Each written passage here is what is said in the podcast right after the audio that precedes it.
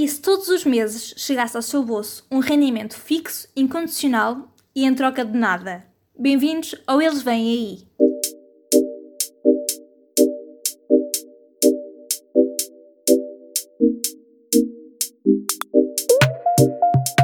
Olá e sejam muito bem-vindos ao Eles Vêm Aí, um podcast sobre o futuro do trabalho e o trabalho do futuro. O meu nome é Isabel Patrício, eu sou jornalista e escrevo sobretudo sobre trabalho e impostos.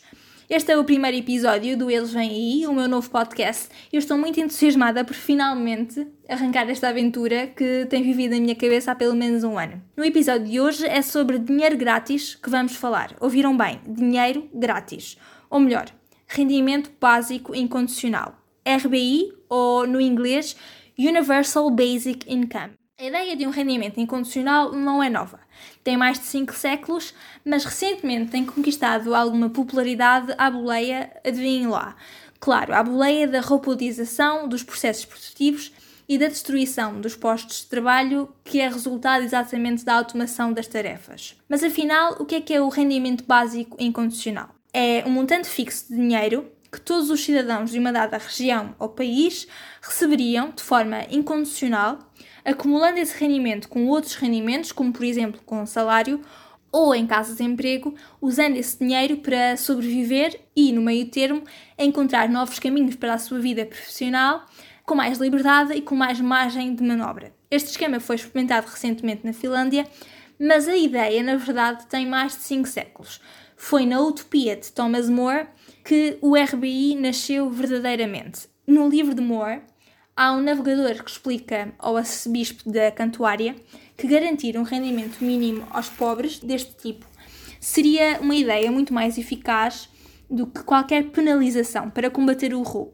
Hoje em dia, uh, aplicar o RBI não é bem uma questão de combater o roubo ou a criminalidade, mas está inteiramente relacionado com a destruição líquida dos empregos, que será resultado da automatização. E mesmo que alguns trabalhos sejam criados, é preciso pensar no hiato entre a destruição de certas tarefas e a criação de novos postos, eh, sobretudo porque nesse hiato é preciso formar esses trabalhadores, ou melhor, reformar esses trabalhadores, e esses trabalhadores precisam de se sustentar ao longo desse processo. A primeira vez que eu ouvi falar sobre rendimento básico incondicional foi em 2017, há cerca de dois anos, Estava eu numa conferência sobre igualdade, chamava-se Em Pé de Igualdade e estava a ser promovida pela Fundação Francisco Manuel dos Santos e tinha no programa como orador Philippe Van Paragi. E eu espero não estar a, a destruir o nome. Philippe Van Paragi é filósofo e é economista, é um belga e também é um dos principais nomes sobre esta matéria na atualidade. Apesar de esta ser uma das principais áreas de estudo de Philippe Van Paragi, não foi sobre o RBI que ele foi falar. Não foi exatamente nessa data que eu comecei a perceber o que é que estava em causa. Foi em novembro de 2017, estava eu no meu primeiro Web Summit e a entrevistar Mark Curtis quando começamos a falar sobre o rendimento básico incondicional e como é que podia ser aplicado face a uma destruição de empregos resultante da robotização dos processos produtivos e das tarefas. Disse o Mark Curtis em entrevista que se a promessa dos robôs se cumprir, haverá menos trabalho a ser feito por nós, de modo a que a sociedade seja igualmente produtiva. E, portanto, desde logo levanta essa questão sobre o que farão essas pessoas com o seu tempo e para ganhar dinheiro. É interessante que essa edição foi aquela em que a robô Sofia usou o palco principal do Web Summit para dizer que os robôs iriam roubar os trabalhos aos humanos, que o trabalho humano tinha os dias contados e que isso seria algo bom. Portanto, estava ela a falar disso no palco principal e estava eu a entrevistar o Mark Curtis a falar exatamente sobre a mesma temática, dizendo-me o Mark Curtis que, que além da questão de rendimento, estamos a falar de uma questão muito mais profunda do significado do humano e do significado do trabalhador para além do trabalho e para além do emprego porque provavelmente no futuro também a semana de trabalho vai diminuir, mas isso é o tema do próximo episódio. Por enquanto, estamos só a falar realmente do rendimento básico incondicional.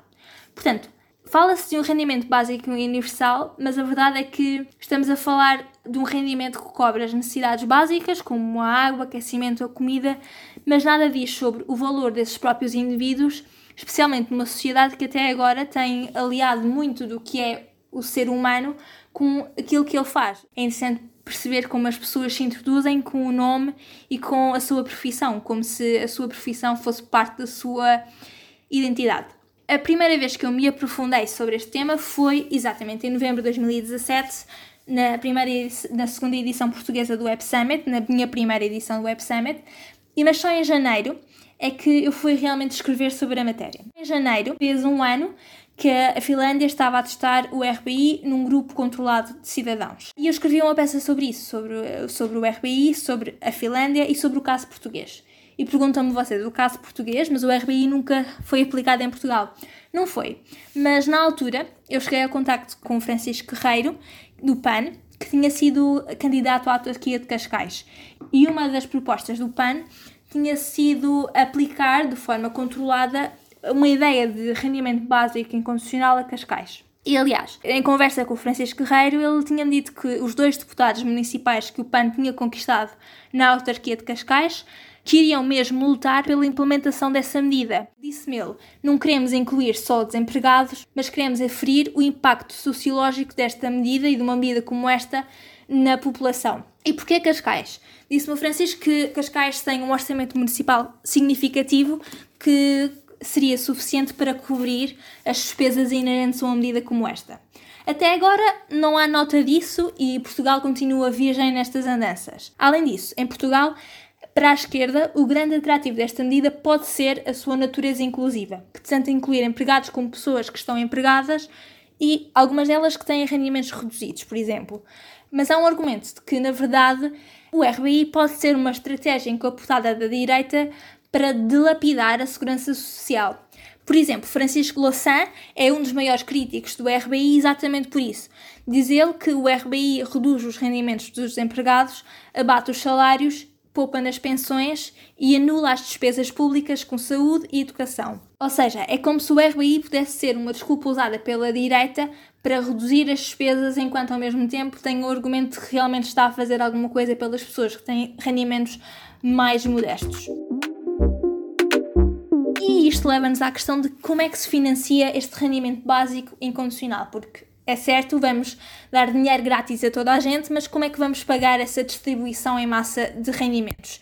Há várias maneiras e há vários defensores em vários argumentos sobre esta questão. Por um lado, pode ser cortando os subsídios dados, por exemplo, a indústrias poluentes, sobretudo no momento em que falamos sobre crise climática, emergência climática. Mas, por outro lado, e especialmente isto no contexto europeu, pode ser acedendo a fundos comunitários ou então apostando numa maior fiscalização da economia paralela, o que traria mais alguma receita fiscal e, portanto, mais alguma margem para o Estado para então financiar estas medidas. Mas há também quem diga que um RBI substituiria provavelmente o subsídio de desemprego e até o rendimento social em inserção pelo que a pressão colocada sobre a segurança social seria aliviada, ou seja, em vez de várias prestações para ajudar estas populações mais carenciadas, teríamos um RBI que, de certa forma, colocaria toda esta pressão num único ponto. Depois, há também quem proponha um eurodividendo. O que é que é um eurodividendo? O conceito é do economista Philippe Franparagi, o mesmo que eu conheci em, em 2017, e consiste na entrega a nível europeu de, de um rendimento básico incondicional. No início deste ano, em 2019, o ministro Vieira da Silva, que é o ministro do Trabalho e da Segurança Social, defendeu uma ideia que não fica muito longe desta ideia, que é o seguinte: Vieira da Silva disse que tem dúvidas sobre a eficácia da medida, mas salientou que, a acontecer a adoção de um RBI, teria de ser a nível europeu, ou seja, teria de haver um consenso europeu e teria de haver uma, uma aplicação à, à escala europeia. Voltando às formas de financiamento, outra das formas seria, um, e essa segundo o antigo ministro das Finanças grego, Yanis Varoufakis, seria, por exemplo, criar o um imposto sobre o capital. Um, mas essa medida teria certamente um parecer negativo da direita. Foi no início de 2017 e até ao início de 2019 que a Finlândia testou o rendimento básico incondicional. A Finlândia foi, assim, o primeiro país europeu a fazê-lo e, durante esse período, 2 mil finlandeses receberam, sem questões, sem condições ou qualquer exigência, 560 euros todos os meses nas suas contas. Nesse caso, o rendimento básico incondicional foi financiado pela Segurança Social. Mas dois anos depois do arranque do programa, o Ministro das Finanças finlandês anunciou que o governo iria seguir por outro caminho, ou seja, que iria terminar esta experiência do RBI e que ia estudar sistemas alternativos para reformar a segurança social. Uma das opções que esteve em cima da mesa nessa altura foi o sistema de crédito universal, que já está a ser experimentado pelo Reino Unido. E o que é que é o sistema de crédito universal? Bem, é uma medida que consiste na simplificação burocrática do sistema da segurança social. E ao contrário do RBI, abrange apenas os cidadãos desempregados. Mas voltando um bocadinho atrás, a experiência do RBI na Finlândia ainda durou dois anos e, portanto, ainda gerou material suficiente para chegar a algumas conclusões. As conclusões que são conhecidas são ainda preliminares, são os resultados preliminares, mas é já possível indicar que, em termos de perspectivas profissionais, de emprego, não houve mudanças significativas, ou seja, os cidadãos que estavam neste programa regressavam com a mesma celeridade ao mercado de trabalho como, como outros que não estavam neste programa e que, portanto, não tinham a tal margem de manobra para encontrar outras alternativas de carreira. Há um resultado muito interessante nesta experiência, apontam os finlandeses, que é o seguinte: o bem-estar era significativamente mais evidente no grupo que estava a receber o rendimento básico incondicional.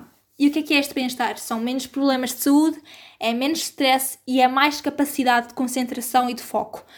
Além disso, os trabalhadores que estavam a receber o RBI estavam mais confiantes nas suas perspectivas profissionais e na sua capacidade de eventualmente causarem um impacto no mundo. Não há, contudo, qualquer sinal de ter aumentado a preguiça, que é muitas vezes uma crítica lançada pelas pessoas que acham que o RBI é exatamente um incentivo a que as pessoas fiquem em casa sem fazer nada e que se acomodem. Este estudo levou à conclusão que não é isso que acontece. As pessoas, na verdade, mostram-se menos estressadas, mais aliviadas e mais capazes de procurar emprego, ainda que a entrada efetiva no mercado de trabalho aconteça mais ou menos no mesmo prazo que acontece, por exemplo, quando a pessoa não está a receber o RBI. De resto, o RBI também já foi experimentado no Canadá e até nos Estados Unidos o presidente Richard Nixon chegou a equacionar a ideia.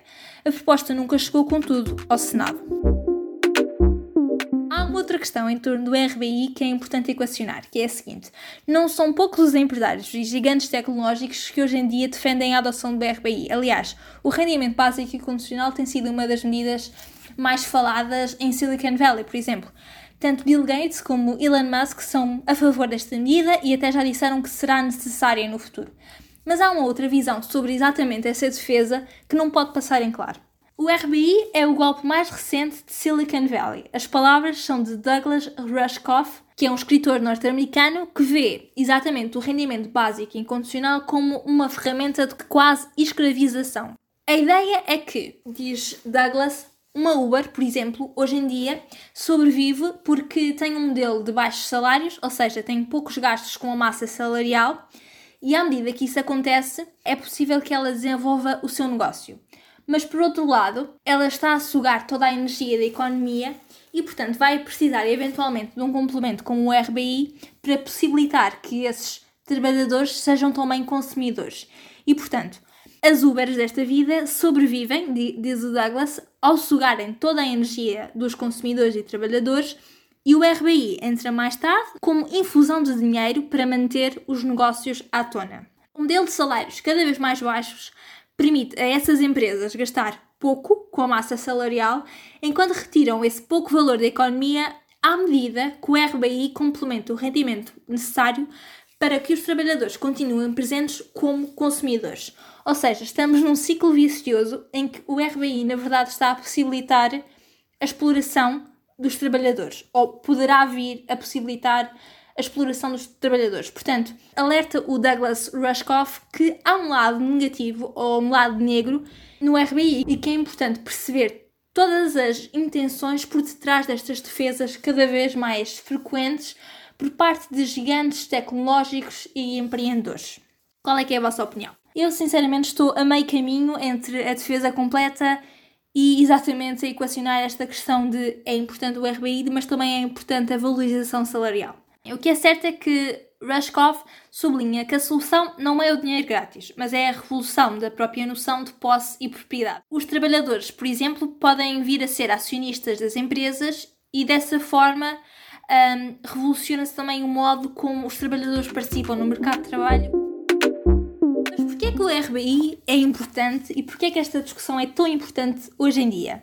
Um estudo recente, publicado no início do ano e encomendado pela Confederação Empresarial de Portugal, ou seja, pela CIP, pelos representantes dos patrões, diz que em Portugal, até 2030, a adoção da automação poderá levar à perda de 1,1 milhões de empregos milhões. Estamos a falar de muitos e muitos e muitos e muitos postos de trabalho. Além disso, a adoção da automação e o inerente crescimento económico poderão criar entre 600 mil e 1,1 milhões de postos de trabalho novos até 2030, com especial incidência nos setores da saúde, da assistência social, da ciência, das profissões técnicas e da construção. Ainda assim, há que pensar que a eliminação dos postos de trabalho deixa pessoas de fora do mercado de trabalho que não têm exatamente as competências para os novos empregos que serão criados.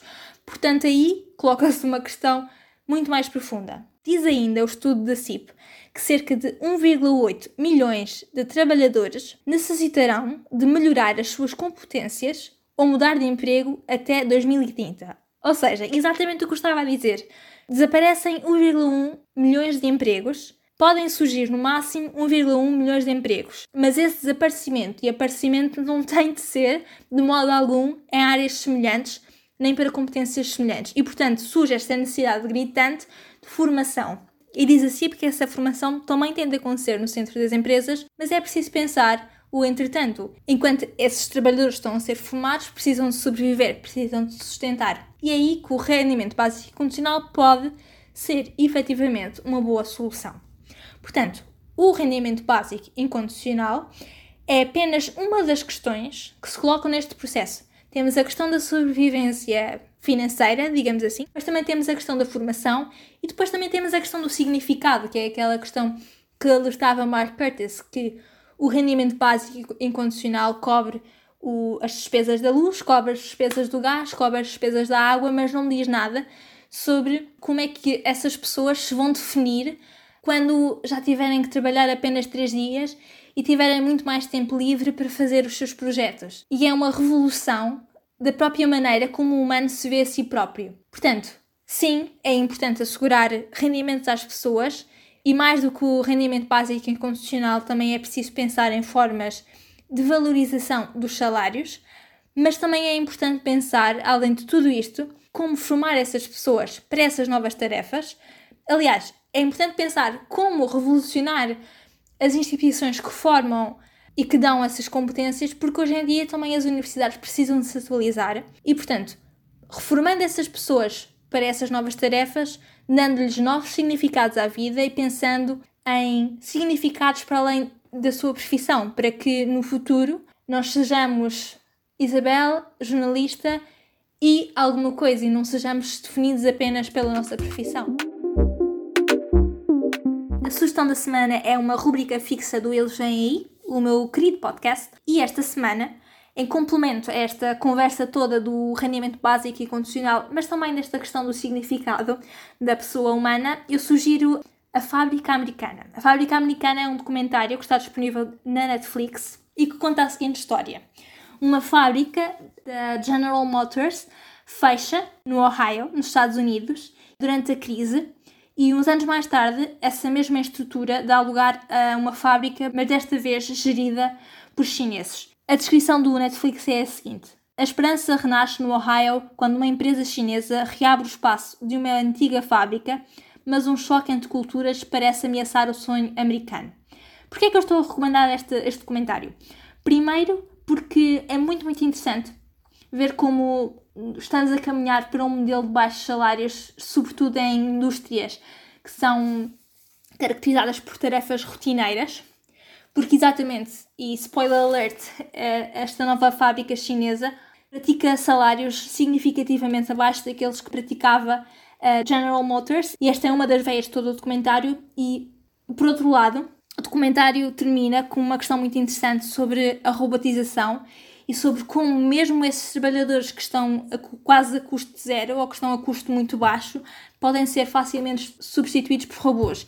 E não é só uma questão de salário ou de gastos com massa salarial, é também uma questão de eficácia produtiva. E por outro lado, é importante notar que não há qualquer menção ao rendimento básico e condicional neste documentário, e isto não é uma sugestão óbvia, mas é importante pensar o RBI neste contexto, no contexto de salários cada vez mais magros e o RBI como complemento eventual.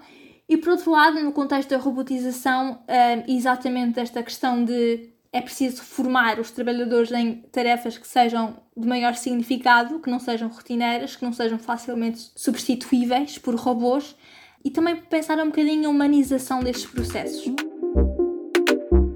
Espero que tenham gostado deste episódio. Se sim, não se esqueçam de partilhar com os vossos amigos e até colegas de trabalho, pelo menos enquanto têm esses trabalhos.